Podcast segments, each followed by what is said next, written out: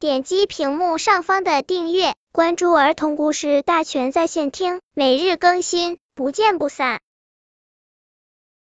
本片故事的名字是《冬眠前的礼物》。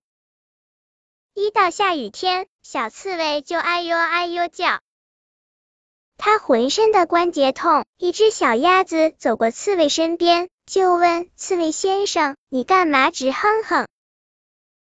刺猬说：“整个冬天，它洞里都有点透风，它睡在那里得了关节炎，一到阴天下雨就全身骨头痛。”小鸭子听了，很同情它。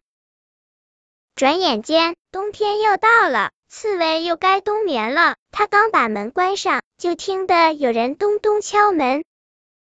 刺猬打开门一看，原来是小鸭子。鸭子提着一包东西说：“朋友，为了你冬天睡得好，我把平时褪下来的鸭毛都藏了起来，系在一起，给你缝了条鸭绒被，这样你整个冬天都能睡得挺暖和了。”小刺猬很感动，它刚想说几句感谢的话，小鸭子就把门关上，让它睡觉了。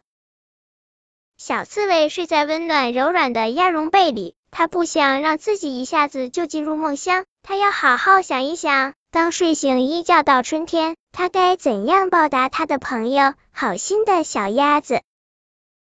小刺猬又打了七个响亮的喷嚏，睡了一个冬天，鼻子变得十分灵敏。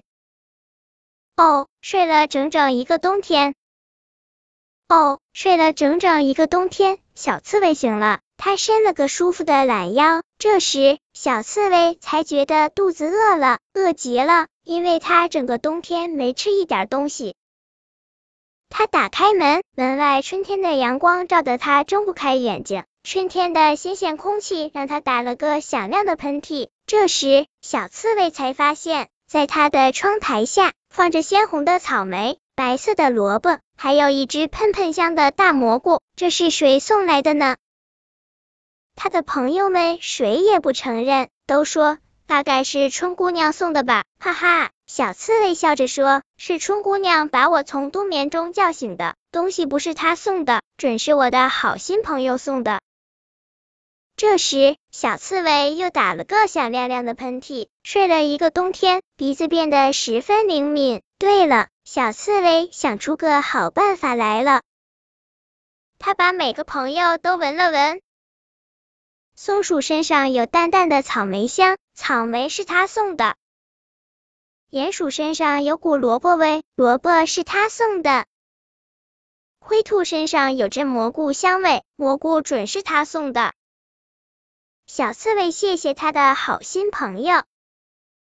哦，睡了整整一个冬天。小刺猬收到那么多充满情谊的礼物。本篇故事就到这里，喜欢我的朋友可以点击屏幕上方的订阅，每日更新，不见不散。